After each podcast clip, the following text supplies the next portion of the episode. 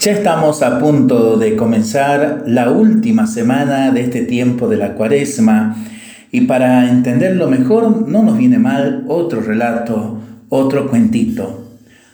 Un pájaro estaba echado de espaldas en el suelo con las dos patas rígidamente estiradas hacia el cielo.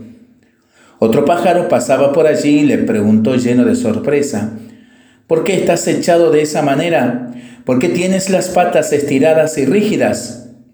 El pájaro le respondió, Estoy sosteniendo el cielo con mis patas. Si las doblo, el cielo se viene abajo.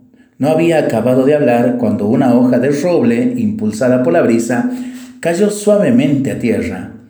El pájaro se asustó tanto que rápidamente voló y desapareció. Pero el cielo siguió en su lugar. En este camino cuaresmal le sigamos pidiendo al Señor crecer en la confianza en Él, que es el que guía nuestra historia, nuestro tiempo, nuestra vida. Para pensarlo y para rezarlo en familia y entre amigos, ¿no? Mientras lo hacemos, pedimos al Señor su bendición para este día y para este fin de semana.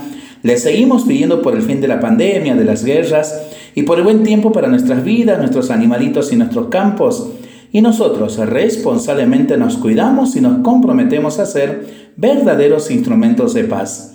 Que el Señor nos bendiga en el nombre del Padre, del Hijo y del Espíritu Santo. Amén. Que tengamos todos un excelente fin de semana.